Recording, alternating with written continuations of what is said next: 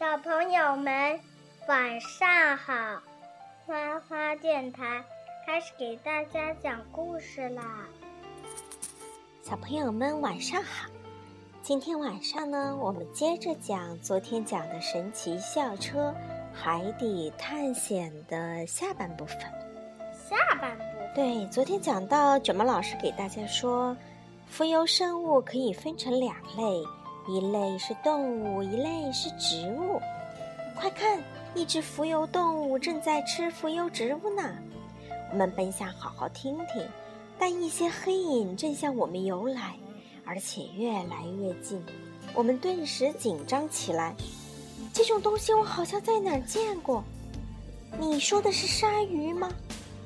这样不行，救生员说：“小朋友们是绝对不可以在鲨鱼出没的地方游泳的。”谢谢你的提醒，兰尼。阳光是如何哺育海洋动物的呢？约翰的笔记：浮游植物通过吸收阳光和二氧化碳进行光合作用，制造食物。浮游动物呢，吃浮游植物。较大的海洋动物又吃浮游动物，这种互相依存的关系呢，就叫做食物链。如果阳光照射不到浮游植物上，大部分海洋动物就不可能生存下去了。食物链是什么呢？举个例子。妈妈，我知道。好，那你给大家解释。大鱼吃中鱼。中鱼吃小鱼，小鱼吃虾米，虾米吃浮游动物。非常好。哦天哪，游过来的是虎鲨！卷毛老师让大家别担心，他告诉我们，大部分的鲨鱼是不吃人的。他说，每年被鲨鱼攻击致死的人非常非常少。即便这样。我们还是被吓得要死。人类不是虎鲨的主要食物，但如果有人靠近它们，就有可能遭到攻击。鲨鱼是鱼，大部分的鲨鱼都是游泳健将，它们的牙齿像刀一样锋利，通常以螃蟹、鱼、海豹为食，有时还会吃别的鲨鱼。特别的骨骼，拉尔夫的笔记：鲨鱼的骨头与其他人类不一样，是由具有柔韧性的软骨构成的。人类的鼻子和耳朵。对了，人类的耳朵、鼻尖的骨头也是软骨。这时，一条巨大的金鲨从我们身边游过。卷毛老师说：“金鲨从来不伤害人，它们只吃浮游生物。”大金鲨向海洋深处游去，我们紧跟其后离开了大陆架，游到了一处陡峭的斜壁上，这里叫做大陆坡。我们正朝着向海洋的深处前进。金鲨并不是鲸，金鲨和其他鲨鱼一样属于鱼类。妈妈，嗯，鲸鲨是鲨鱼，不是鲸鱼。对，之所以叫鲸鲨，是因为。它们是鲨鱼中体型最大的。过了一会儿，金鲨游往别处了。卷毛老师带领我们继续往深处游，海水变得冰冷刺骨，四周黑漆漆的，因为阳光根本无法照射到这么深的地方。卷毛老师打开他的手电筒，开始带着我们往回游。我们看到校车时。惊奇的发现，它又变样子了。妈妈，它变成了一个水潜水机器。对，潜水器的样子。海底是平的吗？菲尔的笔记：大部分的海底比较平坦，但并不是说海底都是平的。地球上最深的峡谷和最高的山都在大海里，水下的峡谷叫做海沟。目前发现的最深的海沟有一千，有十一千米深，就是有十一公里那么深。阿诺，你不是话怕黑吧？我喜欢黑暗，黑暗是我的朋友。我们现在可以回家了吧？校车变成了在深海进行科学探测的潜水器。卷毛老师解释，这里的水压非常的大，普通的潜水艇很容易都被压坏。这里没有足够的食物供大型海洋动物生存，大部分的深海鱼长得都很小。这里呀，就像一片荒凉的水下沙漠。校车继续往前，途中我们看到了各式各样的海洋生命。这里如同一座生机盎然的海底花园。妈妈，我给你说件事可以吗？一只螃蟹。吃小虾吃的还挺欢的，对，它叫芒蟹，它有三十多厘米长。妈妈，芒蟹没有眼睛。对，同学们，这个地方是海底热泉的泉口。卷毛老师说，流出热泉的孔道就是海底的一个洞，里面不断流出混有硫化氢气体的热水。卷毛老师说。这里还有其他的热泉口，可惜我们已经没有时间去看了。他拉起仪表盘的上的操纵杆，校车便直接冲向了海面。冲向海面？海底热泉最早是什么时候发现的呢？第一批海底热泉是在二十世纪七十年代到八十年代之间被人们发现的。在此之前。海洋学家从来没有在这么深的海底看到过这么大的海洋生物。很快，我们浮出了水面，校车这时变成了一艘玻璃底的小汽艇，向一个阳光普照的岛屿驶去。透过玻璃，我们看到海里有一大片颜色鲜艳的石头墙。卷毛老师说那是珊瑚礁，是有很多微小的珊瑚。妈妈，我跟你说件事，可以吗？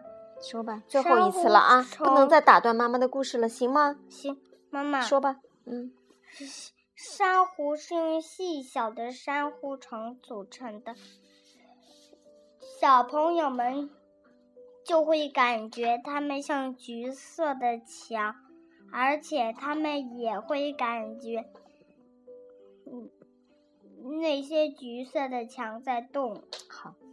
现在只听妈妈讲，先不要插嘴，好吗？好，好不好？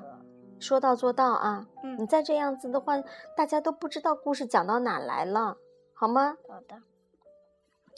我们跳下汽艇，开始了又一次探险。这些珊瑚礁是由许多不同类型的珊瑚虫组成的，有一些珊瑚礁看上去像是长得很多枝干的树，有些像是扇子或手指，还有一些甚至像人的大脑。珊瑚的颜色是怎么来的呢？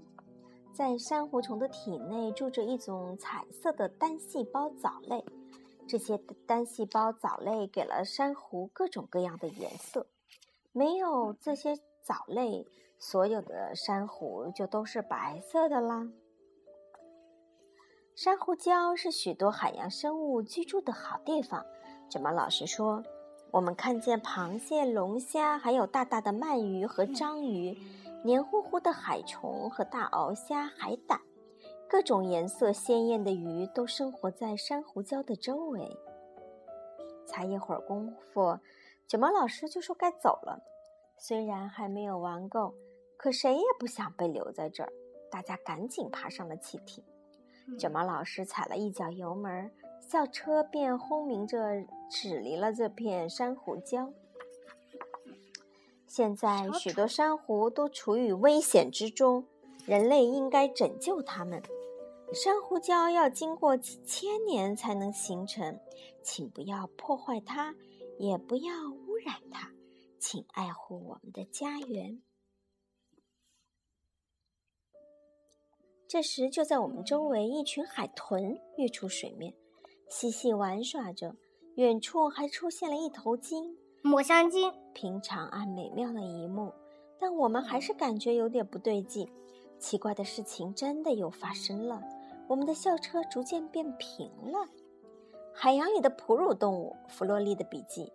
事实上，海豚、鲸鱼、海豹、海象，生活在海里的动物都不是鱼类，它们和马、狗、人类一样。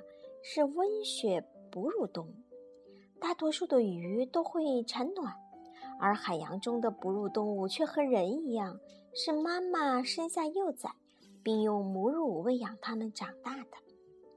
和往常一样，只有这个时候，在这个时候，只有卷毛老师还能保持镇定。